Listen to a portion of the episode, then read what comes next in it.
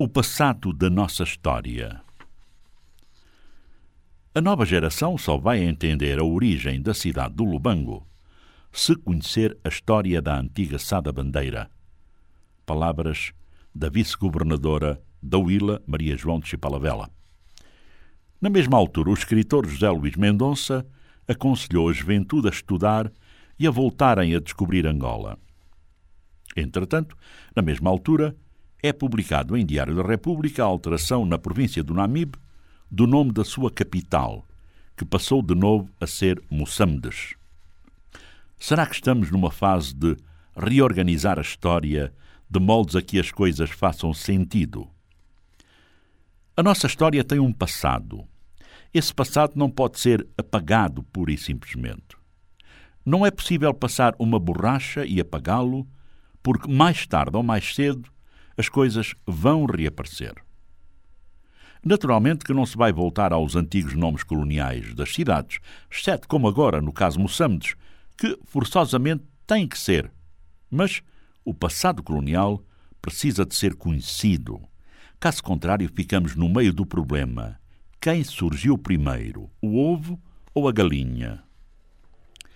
As estátuas do período colonial precisam de ser colocadas num museu específico para que as gerações possam saber o que realmente aconteceu e, sobretudo, saber quem é quem, quem foi este, aquele ou aquele outro.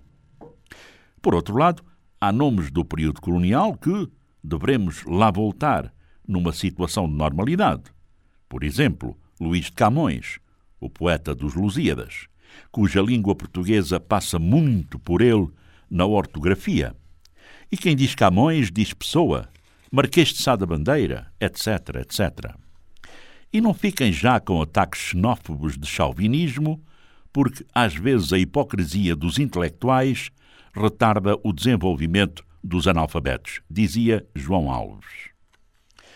Em Portugal existem ruas e avenidas com nomes de personalidades angolanas, como por exemplo o Dr. António Agostinho Neto, Mário Pinto de Andrade, etc.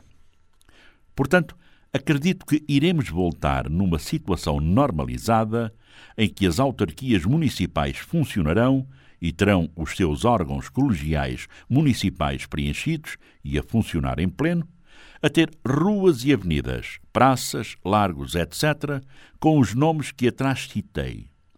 Será normal voltarmos a essa situação? Anormal é termos toponímias como as que temos algumas muito confusas e em que as pessoas nem se revêem em muitas das situações. Até porque a atribuição de nomes de cidades, bairros, ruas, avenidas, praças e pracetas, etc., é algo estudado, pensado, acordado e tem princípios altruístas, porque se trata de homenagear alguém cuja vida foi de alguma forma notável. A toponímia é isso mesmo. Enquanto isso, seria bom que se fizesse uma recolha e se pudesse dar um tratamento apropriado às estátuas do passado colonial, exatamente porque virá o tempo em que será preciso criar um espaço para colocá-las e depois nas escolas vão ensinar sobre o que foi o passado colonial e quem foi este ou aquele nome, o que foi que ele fez para merecer então uma estátua, o nome de rua, avenida, praça, etc. E como a toponímia é a matéria que estuda e aplica os nomes dos bairros, ruas, avenidas, praças, etc., teremos então temáticas de personalidades que, por exemplo, são referência no mundo da música, da literatura, da poesia, da política, militares, médicos, advogados, etc., etc. Podemos então ter um bairro cujo nome ou cujo tema para o nome das ruas será, por exemplo, escritores angolanos, outra em que o tema será nomes de personalidades políticas nacionais e internacionais. Por isso, no regresso a uma normalidade de reordenamento territorial, naturalmente que a toponímia vai ser de aplicação rigorosa, até porque precisamos ter nomes de ruas e avenidas, praças e pracetas, com o respectivo número de polícia. Temos situações graves em que, em termos de correio, não é possível identificar o local onde determinada pessoa mora, de forma a que possa receber correio ou mesmo ser contactada. Portanto, deverá ocorrer muito em breve a normalização de toda esta questão, relacionada com a toponimia das cidades, e isso implica que tenhamos que saber a origem do nosso passado. As novas gerações só vão entender o presente se conhecerem o passado. Com base nisso, se perspectiva o futuro. Os meus netos agora perguntam-me, avô, que significa Lubango?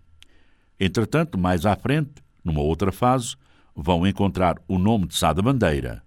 E então, se eu cá estiver, me perguntarão, avô, quem foi Sá da Bandeira? O passado da nossa história. Sem ele, não existe história, e o que existir fica mal contado, não ensina de forma.